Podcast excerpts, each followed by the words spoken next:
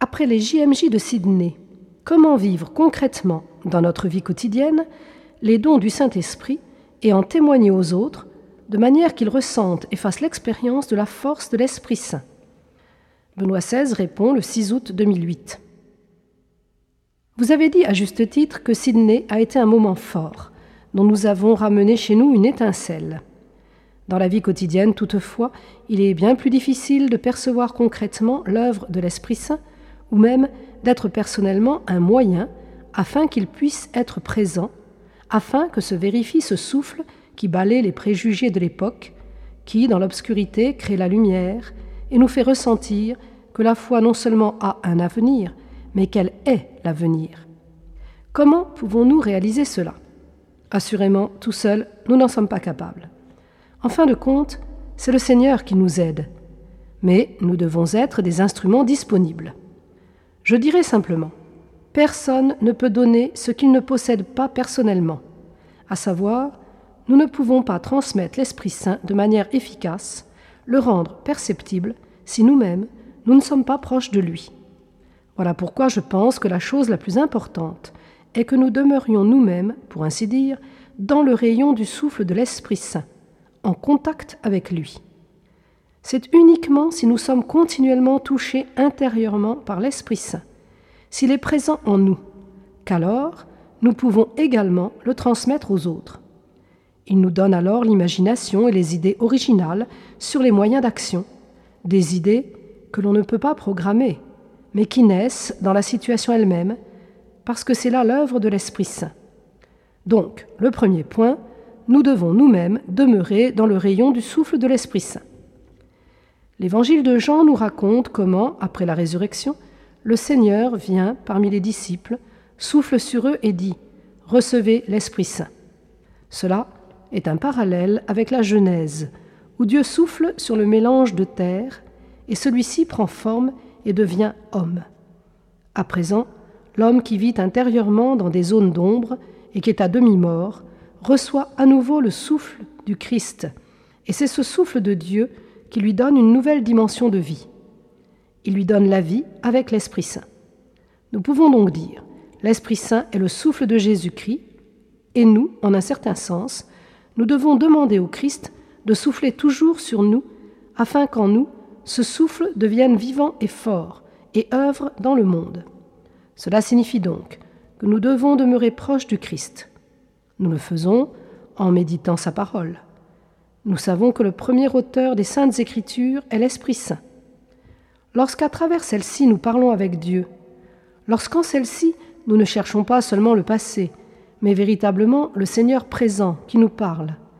Alors, c'est comme si nous nous trouvions, comme je l'ai déjà dit en Australie, à nous promener dans le jardin de l'Esprit Saint.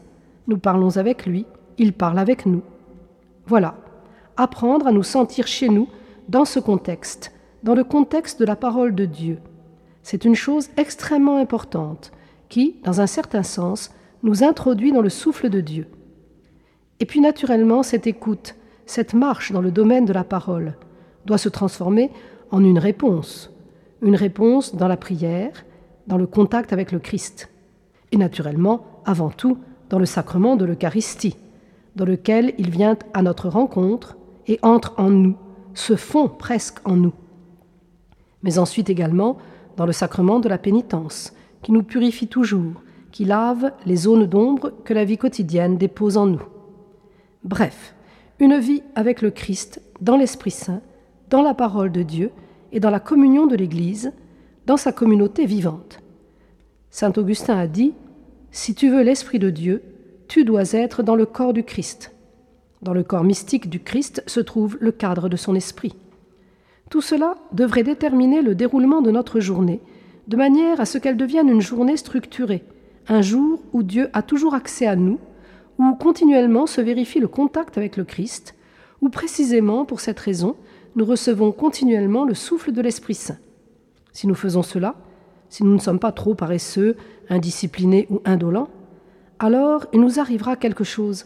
La journée prendra une forme, et notre vie elle-même prendra une forme propre, et cette lumière émanera de nous, sans trop avoir à y penser, ou sans avoir à adopter une manière d'agir, pour ainsi dire, propagandiste. Cela vient de soi-même, parce que cela reflète notre âme. J'ajouterai ensuite à celle-ci une seconde dimension, logiquement liée à la première. Si nous vivons avec le Christ, nous réussirons également les choses humaines.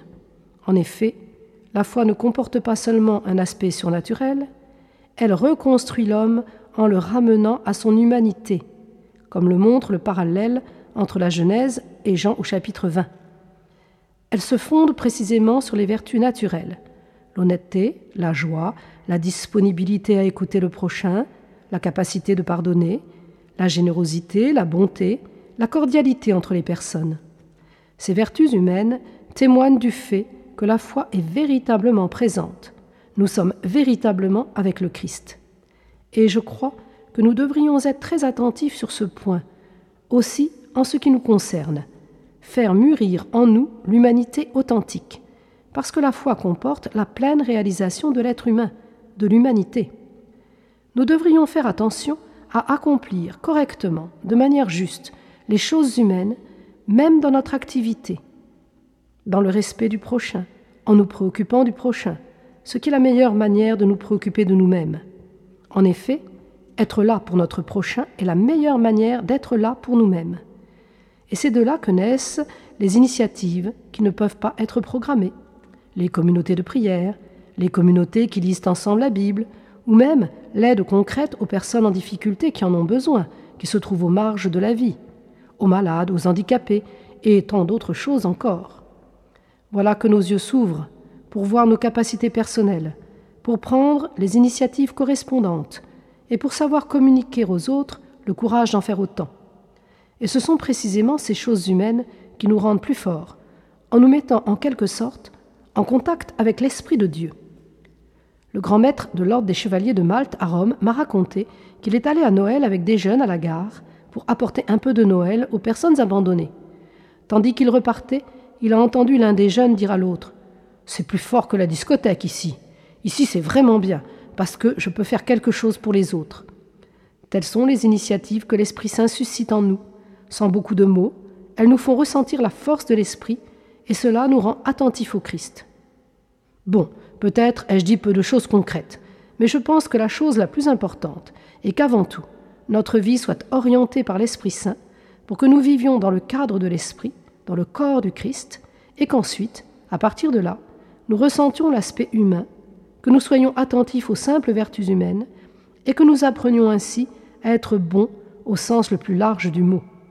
De cette manière, on acquiert une sensibilité pour les initiatives de bien qui développe ensuite naturellement une force missionnaire et, dans un certain sens, prépare ce moment où il devient sensé et compréhensible de parler du Christ et de notre foi.